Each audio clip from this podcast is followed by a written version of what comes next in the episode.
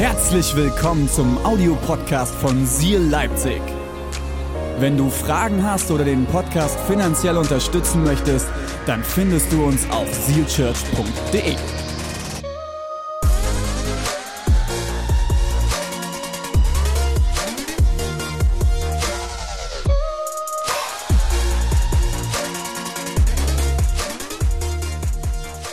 Ich habe den Auftrag bekommen, in, mit euch in die Bibel zu schauen, Gottes Wort anzuschauen. Und das möchte ich tun. Meine Bibel ist hier und ich möchte euch mit hineinnehmen in den zweiten Teil der Bibel, in das Neue Testament, in das erste Buch im Neuen Testament, in das Matthäusevangelium und würde mit euch gerne eine Geschichte lesen, die sich auf einem Boot abgespielt hat. Und deswegen habe ich keine Kosten und Mühen gescheut und habe euch das Boot mitgebracht, das in Matthäus 14 ab Vers 22 beschrieben wird. Und es befindet sich hier. Also ungefähr hier vorne saß äh, Jesus und da waren die anderen elf. Zwölf waren es ja damals noch. Ähm, ich fand es das eigentlich ziemlich äh, witzig, ihr anscheinend nicht, aber okay. Naja, ich lese einfach mal die Bibel vor, vielleicht hilft es. Ich lese euch vor aus Matthäus 14, 22. Seid ihr bereit?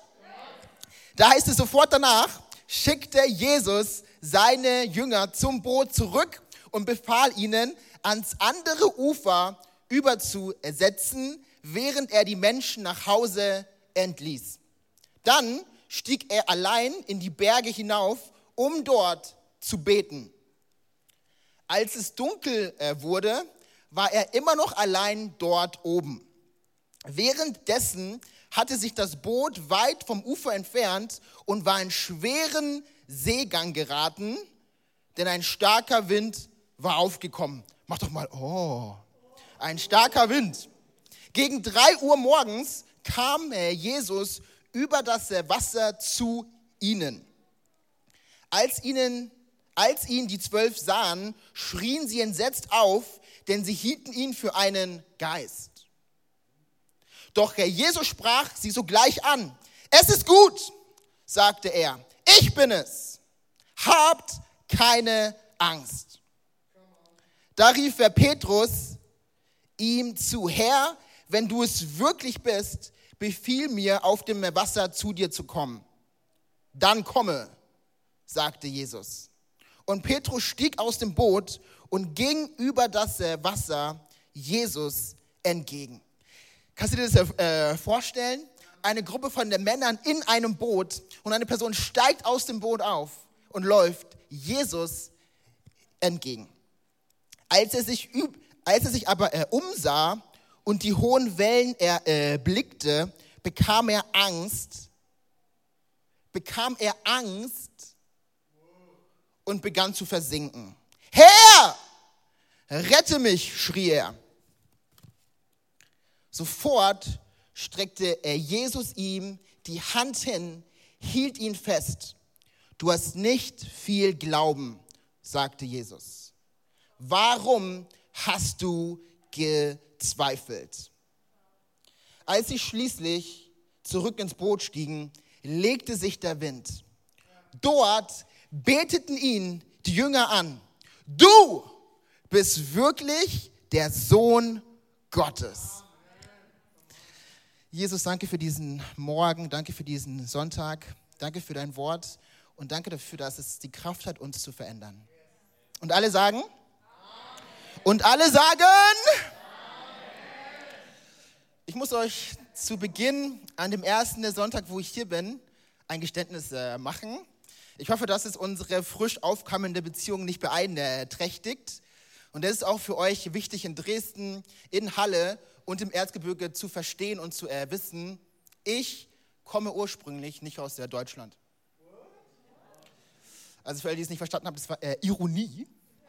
Ähm, genau, meine Eltern sind vor mittlerweile mehr als 40 Jahren aus Ghana in Westafrika nach Deutschland gekommen und eine wilde Reise hat begonnen. Und ich merke immer wieder, dass ich ähm, ja anders bin, um es mal diplomatisch auszudrücken. Ich war vor einigen Jahren, ähm, vor sechs Jahren, um genau zu sein, in Afrika zum letzten Mal. Nicht in meiner äh, nicht in der Heimat meiner Eltern in Ghana, sondern in Tansania. Was war passiert? Im Rahmen meines äh, Theologiestudiums habe ich ein ähm, Praktikum in einem Waisenhaus gemacht. Ähm, ein äh, Waisenhaus, das Missionare gegründet haben, einfach um die Liebe Gottes auf ganz praktische Art und Weise den Menschen in Tansania mitzuteilen und deutlich zu machen. Joel in Tansania. Und ich habe euch mal ein paar Bilder mitgebracht, die ähm, so ein bisschen einen Einblick geben in diese Zeit. Und das erste Bild könnt ihr hier sehen. Schaut euch das mal an hier. Äh, Joel im äh, äh, Anzug, übersetzt von der deutschen Missionarin. Schön, oder? Vielleicht ziehe ich bei meiner nächsten Predigt auch so einen schicken Anzug an. Mal schauen. Ein zweites Bild hier. Ähm, schaut euch mal das hier an. Das ist eines der Kinder, das, das ich im Waisenhaus kennenlernen äh, durfte. Und das, mit dem sie hier spielt, das ist keine Spaßschlange, sondern eine echte Schlange äh, lass uns mal über Angst reden. Ich werde diesen Abend nie vergessen, äh, als die deutsche Volontärin aufgerufen hat oder die Kinder aufgerufen haben und meinten, eine Schlange, eine Schlange. Und ich war dankbar, dass sie zuerst da war, um die Schlange zu töten und ich dann nur noch so machen könnte, als wüsste ich, was ich tue und als wäre ich ein mutiger Mann. Ich war dankbar, nicht in diesem Moment dort stehen zu müssen. Und das führt mich zu einer, hier könnt ihr mich sehen mit der Leiterin und das sind nicht meine drei äh, Kinder, nein, sondern drei Kinder, die in diesem Waisenhaus waren. Es gibt einen Moment, wenn ich über Angst nachdenke in dieser Zeit, ich werde diesen Tag nie vergessen. Es war früh morgens und ich hatte als Praktikant die Aufgabe, eine Andacht zu halten. Oder wie man in Tansania sagen würde, Ibada. Ibada. Und die Kinder durften das dreimal am Tag über sich ergehen äh, lassen. Morgens, bevor sie zur Schule gehen, nachdem sie von der Schule äh, zurück nach Hause kommen und abends vor dem Abendbrot. Äh, die Kinder waren nicht sehr motiviert, wie ihr euch vorstellen könnt. Ganz im Gegensatz zu mir. Ich habe eine richtig gute Andacht vorbereitet. Ich hatte eine Illustration. Ich hatte eine Anwendung. Ich hatte noch, ich hatte alles dabei. Und ich bin früh morgens über den Sand gelaufen in das andere Haus, um meine Andacht vorzubereiten. Und auf einmal, ah! schreie ich auf, was war passiert? Afrikanische Hunde haben mich äh, gejagt. Die Wachhunde waren am Start, haben ihre Aufgabe gut ausgeführt. Und ihr müsst jetzt eins verstehen, weshalb hatte ich so große Angst? Dieses Praktikum hat sich sehr kurzfristig ergeben und deswegen konnte ich einige wichtige Impfungen nicht mehr bekommen. Unter anderem die gegen Tollwut. Und mein Hausarzt hat mich angeschaut und meinte, Herr Darko, wir bekommen das zeitlich nicht mehr hin bitte halten Sie sich vor wilden Tieren und vor allem von Hunden fern. Und ich sehe, wie, wie, dieser Hund früh morgens auf mich zuläuft. Und ich habe mich, schon, hab mich schon unter der äh, äh, äh, Erde gesehen. Ich habe mich gefragt, okay, wer, wer wird äh, die äh, Trauerfeier äh, halten? Ähm, was wird der, ich kannte sie noch damals nicht, aber hätte ich sie gekannt, hätte ich mir gedacht, was wird der Julia wohl dazu denken und sagen? Ich hatte richtig Angst. Ich hatte Angst. Und das ist ein wichtiges, das ist ein spannendes Stichwort. Das ist ein Stichwort, das mich zu der Bibelstelle führt, die ich euch gerade vorgelesen habe. Denn in dieser Bibelstelle kommt dieses Wort mehrmals vor. In Vers 26 und 27 wird eins sehr deutlich, die Männer hatten Angst. In Matthäus 14, Vers 26, da heißt es, als ihn die äh, Jünger sahen, schrien sie entsetzt auf, denn sie hielten ihn für einen Geist. Doch Jesus sprach sie so gleich an. Es ist gut, sagte er, ich bin es, habt keine Angst. Und das ist eine Aussage, die, glaube ich, unglaublich relevant ist für uns im Jahr 2021. Egal, ob du an Jesus glaubst, ihm nachfolgst oder mit dem Glauben noch überhaupt nichts zu tun hast. Egal, ob du dich als Christ bezeichnen würdest oder dich als Agnostiker oder vielleicht sogar Atheist siehst. Jesus hat etwas zu diesem Thema Angst zu sagen. Und es ist ein Thema, das so relevant ist für uns. Am 15. Februar 2015 ist in der Welt Welt ähm, äh, äh, Online ein sehr spannender Artikel veröffentlicht worden von Wiebke Hollersen und der ist äh, äh überschrieben mit Frau 42 erfolgreich und trotzdem Panikstörung. Und der Wiebke äh, äh, Hollersen, pardon, schreibt da, dass es ein Problem gibt, mit dem immer mehr deutsche Psychologen und Psychiater sich auseinandersetzen müssen, und zwar mit Angststörungen. Mehr als 10 Millionen Deutsche, die darunter zu leiden haben, nicht nur irgendwie Angst zu haben, sondern feststellen zu müssen, dass Angst sie kontrolliert, dass Angst ihren Lebensvollzug beeinflusst. Angst. Äh, vielleicht hast du heute nicht mit Angststörungen zu tun, aber es gibt immer wieder Bereiche, es gibt Beziehungen, es gibt Dynamiken in deinem Leben, die dir Angst machen. Hey, vielleicht bist du nach den vergangenen eineinhalb Jahren in einer Situation, wo du nicht mehr weißt, wie studienmäßig weitergeht. Hey, vielleicht bist du heute Morgen hier und du bist in einer Beziehung und du weißt nicht, ob sie trägt Egal was es ist, was dir heute Morgen Angst macht, hey, Gottes Wort hat Antworten für dich. Hey, die Bibel hat etwas zu sagen in deine Situation, in deine Angst hinein. Jesus sagt heute Morgen auch dir, ich bin es, habt keine Angst. Aber ich glaube, bevor wir das erleben äh, dürfen, ein Leben ohne Angst, ein furchtloses Erleben, müssen wir eins verstehen. Und das ist der erste Gedanke, den ich heute Morgen mit euch teilen will, nicht nur hier in der Leipzig, sondern auch in Dresden, im Erzgebirge und in der Halle. Angst ist eine Realität.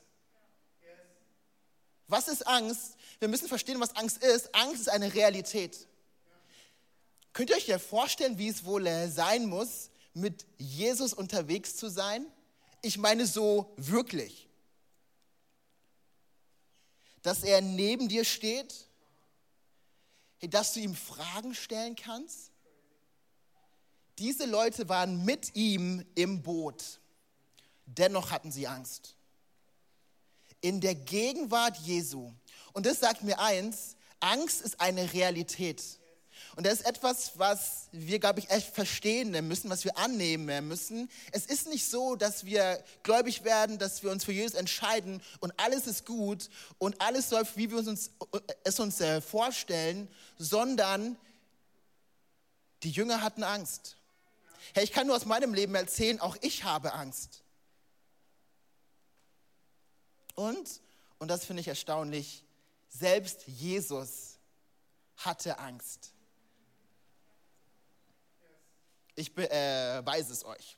In Matthäus der 26, kurz bevor er dabei ist, die Sünde der Welt auf sich zu nehmen, um diese Last zu tragen, deine und äh, meine Schuld, betet er.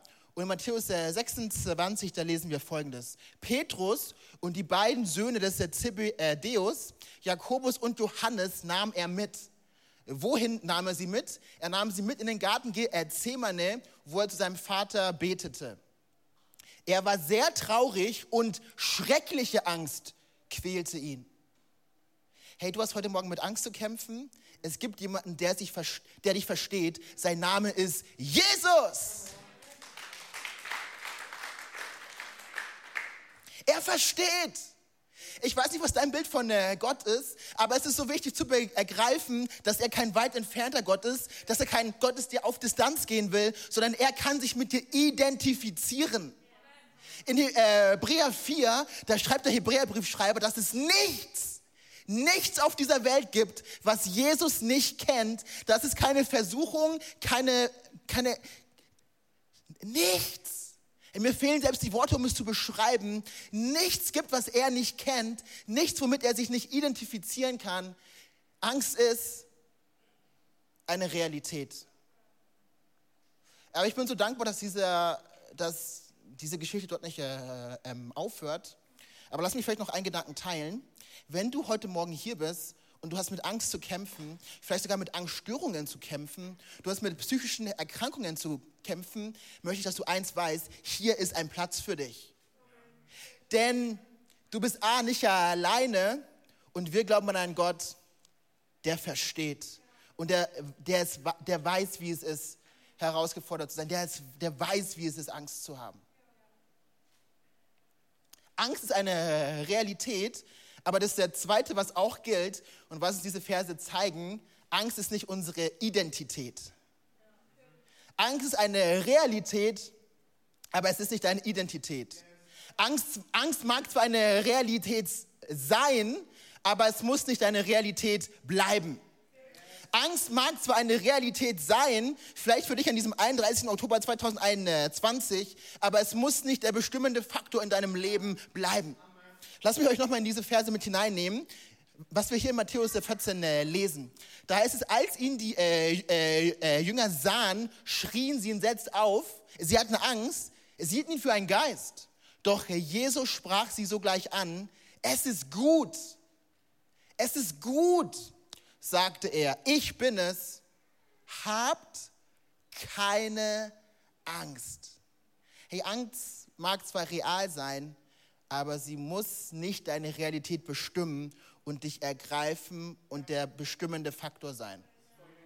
Im Alten Testament, da hat Gott seinem Volk, hat Gott dem Volk Israel einen Auftrag gegeben und der Auftrag war es, ein Land einzunehmen, weil Gott es für sie vorbereitet hatte. Und er meinte, hey, Leute, checkt das Land aus.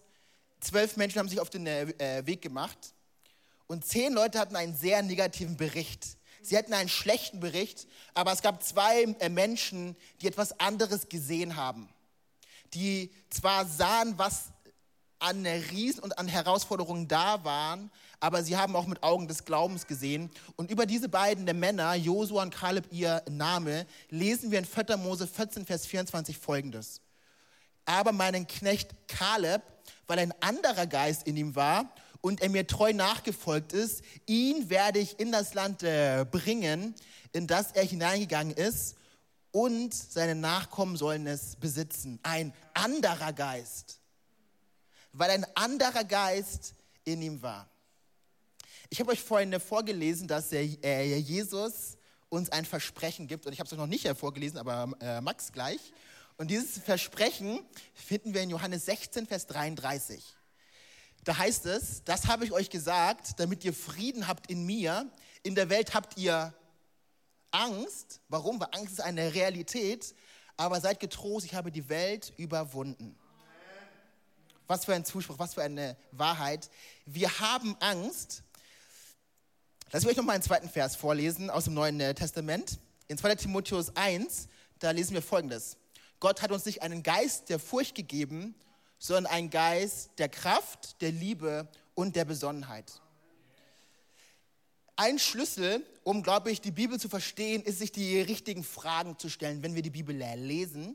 Und ich habe diese zwei Stellen gelesen und habe mich gefragt, hm, wie passt das zusammen? Jesus gibt mir ein Versprechen, mehr oder weniger eine Verheißung und sagt, hey, Joel, du wirst Angst haben. Johannes 16, Vers 33. Paulus schreibt einige Jahre später, dass wir kein Geisterangst bekommen haben. Wie passt das zusammen? Es passt sehr gut zusammen, denn es ist möglich, Angst zu haben, ohne dass Angst dich hat. Es ist möglich, Dinge zu begegnen, die Angst in dir auslösen, ohne dass diese Angst dein Denken und deine Gefühle und vor allem dein Handeln blockiert und prägt. Es ist möglich, dass du Angst hast, ohne dass Angst dich hat. Was ist der Schlüssel, um das zu erfahren? Hey, wir müssen wirklich nicht nur verstehen, dass wir Angst von Zeit zu Zeit haben, sondern wir dürfen begreifen, dass Angst nicht unsere Identität ist, dass Angst nicht deine Identität ist okay, Joel, schön und gut, aber was ist meine Identität? Oh, ich bin dankbar, dass du fragst. Ähm, in Römer 8 beantwortet Paulus diese Frage auf so eine kraftvolle Art und Weise. Und das, was ich dir, dabei bin, dir jetzt zu, äh, äh, zu erzählen, hat wirklich das Potenzial, dein Leben zu verändern. Und ich bete, dass du es nicht nur verstandesmäßig hörst, sondern dass der Heilige Geist Gnade schenkt, dass es dein Fühlen, und die Art und Weise, wie du dich siehst, veränderst. Hey, weil wenn wir eins brauchen im Jahr 2021, dann sind es Christen, dann ist es eine Kirche, die furchtlos ist.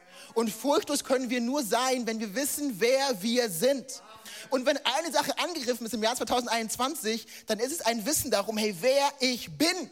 Es ist Identität zu begreifen, hey, mein Wert und wer ich bin, ist nicht abhängig von dem, was ich äh, äh, leiste. Es ist nicht abhängig von dem, was Menschen mir zusprechen und was sie über mich ausgesagt haben, sondern es gibt jemanden, der meinen Wert bestimmt und sein Name ist Jesus.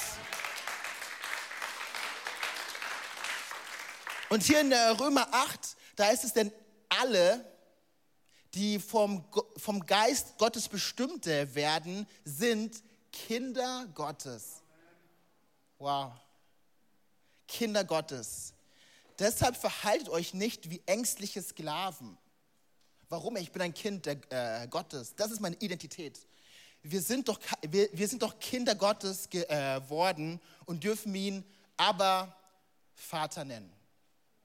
Dieses Wort, aber Vater, ist ein aramäisches äh, Wort. Und es ist krass, dass es hier im Neuen Testament Erwähnung findet. Denn du musst verstehen, das Neue Testament wurde in Griechisch verfasst. Und eigentlich wurde es ins Griechische übersetzt. Aber dieses Wort ist so facettenreich, es ist so farbenvoll, es ist so kraftvoll, es ist so intim, es ist so beziehungsstark, es ist so wunderbar, so herrlich, so stark, so kraftvoll. Es zu übersetzen, es wäre so viel verloren gegangen. Aber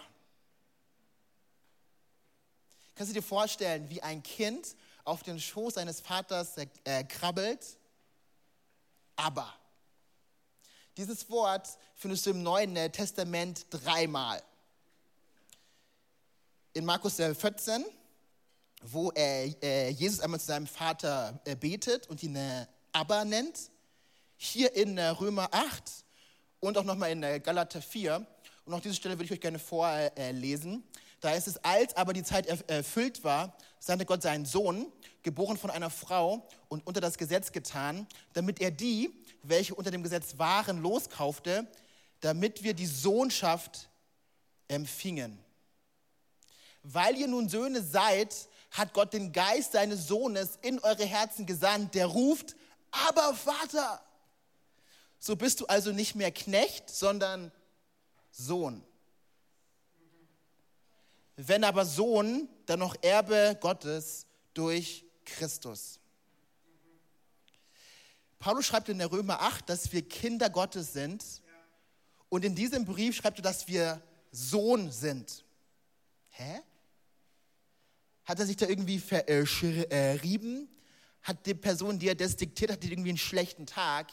Nein, sondern alle Menschen, die das vor 2000 Jahren im ersten Jahrhundert gelesen haben, sie haben es gehört und sofort verstanden, was Paulus etablieren und deutlich machen will in Bezug auf die Identität jeder Person, die an Jesus glaubt und ihm nachfolgt. Ja, wir sind Kinder Gottes, settled und safe, aber wir sind auch Söhne Gottes.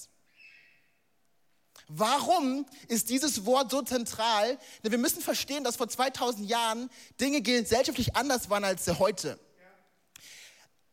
In einer Familie hat nur der Sohn geerbt. Die Tochter hat nichts bekommen. Nichts. Nicht gut. Gar nicht gut. Und preis dem Herrn, dass Dinge heute anders sind aber vor 2000 Jahren war es so. Und die Leute, die das gehört haben, haben eins verstanden, ich bin ein Sohn Gottes. Und wisst ihr, was ich cool finde an Gott? Ähm, er ist kein komisch pascherhafter Gott. Wir alle, Frauen und Männer, mögen zwar Kinder, äh, äh, Söhne äh, Gottes sein, aber gleichzeitig dürfen wir auch alle zur Braut Christi gehören, zur Kirche. Weißt du, wer du bist? Du bist Kind Gottes und du bist Sohn. Das ist klar. Das ist deine Identität, unabhängig davon, was du tust. Du hast Zugang zu Gott und du erbst. Alles, was Jesus erworben hat, es ist dein. Nicht aufgrund dessen, was du getan hast, nicht aufgrund dessen, was du nicht getan hast, nicht aufgrund dessen, was du bekennst, nicht aufgrund dessen, was du gibst, sondern einzig und allein, weil du Sohn bist. Ich weiß nicht, was die nächsten Wochen und Monate bringen. Ey, mögen weitere Krisen, vielleicht mag ein weiterer Lockdown kommen. Hey, wir wissen es nicht. Nein, Amen dazu. Aber eins äh, wissen wir, hey, deine Identität, sie ist nicht abhängig von deinen Umständen, sondern sie ist eindeutig klar, du gehörst zu Jesus. Du gehörst zu Jesus. Unabhängig von dem, was um uns herum passieren kann, dürfen wir als Kinder Gottes erleuchten in dieser herausfordernden Zeit. Es gibt einen Theologen, der mein Denken immer wieder prägt und beeinflusst. Ich liebe ihn sehr. Dietrich Bonhoeffer ist sein Name. Er hat im 20. Jahrhundert gelebt und er hat gelebt in einer Zeit, die wirklich nicht einfach war, ähm, zur Zeit des Nationalsozialismus.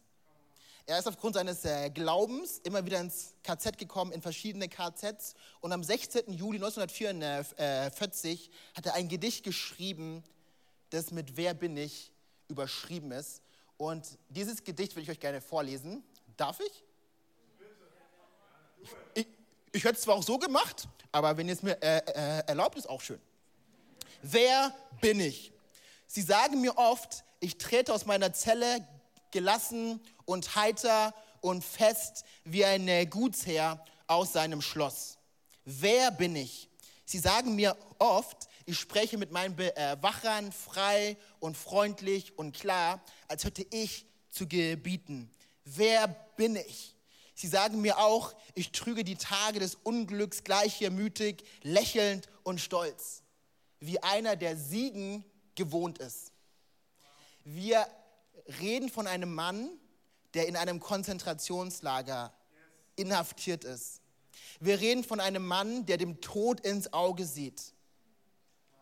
Bin ich das wirklich, was andere von mir sagen? Oder bin ich nur das, was ich selbst von mir weiß? Unruhig, sehnsüchtig, krank, wie ein Vogel im Käfig, ringend nach Lebensatem, als wirkte mir einer die Kehle, hungert nach Farben, nach Blumen, nach Vogelstimmen, dürstend nach guten Worten nach menschlicher Nähe, zittern vor Zorn über Willkür kleinigste Kränkung, umgetrieben vom Warten auf große Dinge, ohnmächtig bangend um Freunde in endloser Ferne, müde und leer zum Beten, zum Denken, zum Schaffen, matt und bereit, von allem Abschied zu nehmen. Hey, und vielleicht kannst du dich heute Morgen mit diesen Worten identifizieren. Vielleicht fühlst du dich genau so zu schwach, um diese Hand Gottes, die sich dir heute Morgen ergreift, zu ergreifen und zu nehmen. Hey, wenn du dich heute Morgen so fühlst, ich habe gute Neuigkeiten für dich. Das Gedicht hört dort nicht auf. Wer bin ich? Der oder jener? Bin ich denn heute dieser und morgen ein anderer? Bin ich beides zugleich? Vom Menschen ein Heuchler und von mir selbst ein verächtlicher Schwächling? Oder gleicht, was in mir noch ist, dem geschlagenen Heer, das in Unordnung weicht vor gewonnenem Sieg? Wer bin ich? Und vielleicht fragst du dich auch heute Morgen, hey, wer bin ich? Einsames Fragen treibt mit mir Spott. Wer ich auch bin, du kennst mich, dein bin ich, o oh Gott.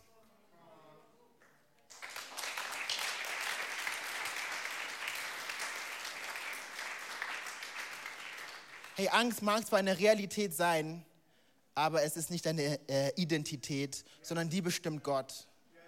Hey, lasst uns als der Kirche eine Kirche sein, die ihren Wert von Gott her bestimmen lässt.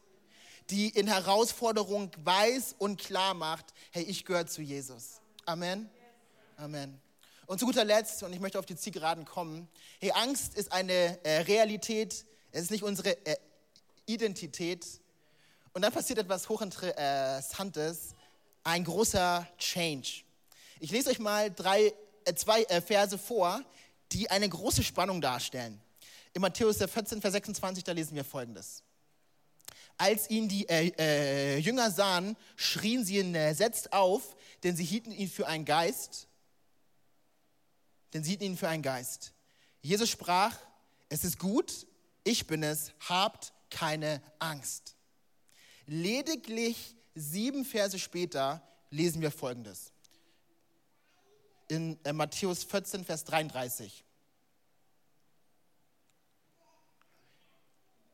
In Matthäus 14, Vers 33 sofort, genau, ähm, die äh, nächste Folie, genau, da ist es da, beteten ihn die Jünger an, du bist wirklich der Sohn Gottes. Also wir sehen in Vers 26 hier große Angst, Sieben Verse später sehen wir Anbetung und das Lob Gottes. Was um alles in der Welt ist da passiert? Wie können auch wir schaffen, von Angst zur Anbetung zu kommen?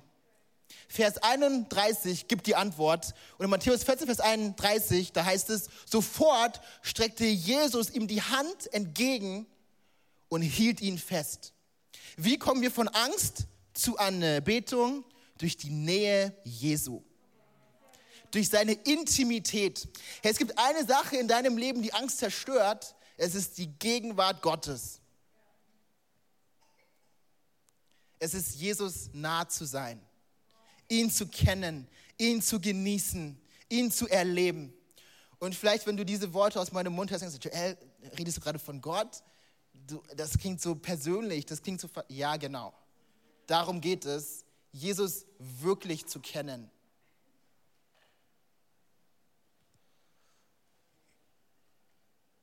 Was kann Angst in deinem Leben zerstören? Es ist Jesu Nähe. Es ist ihm nahe zu kommen und ganz nah bei ihm zu sein. Hey, Seal Church hier in Leipzig, in Dresden, im Erzgebirge und auch in Halle. Ich möchte uns ermutigen, in dieser Zeit ganz nah auf Tuchfühlung mit unserem Gott zu kommen. Hey, weißt du, dass Gott dir in dieser Zeit auf die Pelle rücken will? Er möchte dir Dinge zeigen, die du vielleicht bisher noch nicht verstanden, noch nicht gekannt hast. Er möchte dich kennen mehr als je zuvor. In diesem Boot hat eine Sache den Unterschied gemacht. Es war die Nähe und die Gegenwart Jesu. Und ich bete, dass wir eine Kirche sind, die hungrig ist nach mehr von Jesus, die hungrig danach ist, ganz nah bei Jesus zu sein und die dann kommt, wenn er ruft. Ihr werdet merken, dass ich ein sehr simpel gestrickter Mann bin. Äh, alle meine Schullehrer würden das jetzt bestätigen und äh, nicken und sagen, ja, er wäre ein bisschen zu äh, simpel oft. Aber ich würde euch das gerne noch einmal mit einer Illustration äh, verdeutlichen, um diesen Punkt nach Hause zu fahren. Hey, vielleicht bist du heute Morgen hier und du hast Angst. Hey, du hast Angst vielleicht vor äh, Nähe. Du hast Angst, eine Beziehung zu erleben. Du hast Angst vor dem, was die Zukunft bringt. Vielleicht hast du finanzielle Nöte und äh, Sorgen. Vielleicht ist deine Beziehung gerade echt herausgefordert hey, wenn du Jesus kennst, dann gilt eine Zusage Gottes für dich und zwar, dass Jesus Christus in dir lebt. Und ich habe euch mal was hier mitgebracht. Gibt es irgendwelche Menschen, die äh, Tupperware mögen? Mal kurz äh, eine. Gibt es irgendwen, der hier Tupperware mag? Okay, ich habe euch mal ein bisschen Tupperdosen hier mitgebracht, die mir helfen werden, das zu verdeutlichen. Und das ist nicht äh, Tupper-Tupper, weil ich kein Geld habe, sondern die billig Kopie davon. Also wenn ihr was spenden wollt, dann ne? gerne. Okay, ähm, Fokus, Joel, Fokus. ähm, das bin ich. Hier vorne steht Joel drauf. Das steht sinnbildlich für mich und auch für dich. In Galater 2, Vers 20 macht Paulus deutlich, dass Jesus in dir lebt, wenn du im Glauben mit ihm verbunden bist. Deswegen steht hier Jesus drauf. Jesus lebt in mir. In mir. In äh, Kolosser 3 schreibt der Paulus, dass wir mit Christus, der in uns lebt, verborgen sind in Gott. Deswegen steht hier vorne Gott drauf. Jesus lebt in mir und ich bin mit Jesus verborgen in Gott. Herausforderungen mögen kommen, aber wir dürfen uns einer Sache bewusst sein, der Nähe Jesu. Er lebt in mir und ich bin mit ihm in Gott, verborgen in ihm. Und mögen Ängste von innen oder Herausforderungen und Druck von außen kommen ich habe heute Morgen gute Neuigkeiten für dich. Es gibt jemanden, der größer ist als deine Angst. Es gibt dir jemanden, der dem, was dir Angst macht, Angst macht. Und sein Name ist Jesus. Und ich möchte uns einladen, eins zu verstehen. Das größte Präsent, das Gott uns in dieser Zeit machen kann, ist seine Präsenz. Es ist seine Gegenwart. Es ist ihm nahe zu kommen. Und das ist möglich durch Jesus. Ich möchte uns auf, ähm, ermutigen, aufzustehen. Und ich würde gerne mit uns beten. Und ich würde gerne beten, dass wir genau das erfahren. Hey, vielleicht bist du heute Morgen hier und du kennst der Jesus nicht. Du hast von ihm verstandesmäßig gehört, aber du hast keinen persönlichen Zugang zu ihm. Du kennst ihn nicht persönlich. Ich habe gute Neuigkeiten für dich. Zu ihm zu rufen, genauso wie Petrus auf, die, auf hoher See, bringt die Nähe Gottes in dein, in unser Leben. Ich würde gerne mit uns beten. Jesus, danke für deine Nähe. Und danke dafür, dass sie den Unterschied macht. Und ich bitte auch jetzt in diesem Moment, dass wir genau das erfahren, dass du Lasten nimmst, dass Angst weicht und wir deine Liebe und Gegenwart spüren. Und ich möchte auch wirklich ausrufen über dir, über der Seal Church in Leipzig, in Dresden, im Halle und im Erzgebirge, dass wir eine furchtlose Kirche sind. Eine Kirche sind, die dem Sturm ins Auge sieht und die zu dir ruft inmitten des Sturms. Jesus, alle Ehre sei dir. Und wie Petrus rufen wir aus, du bist wirklich der Sohn Gottes. Alle Ehre sei dir. Lass doch Gott ähm, zusingen, ihm Ehren und die Ehre geben. Amen.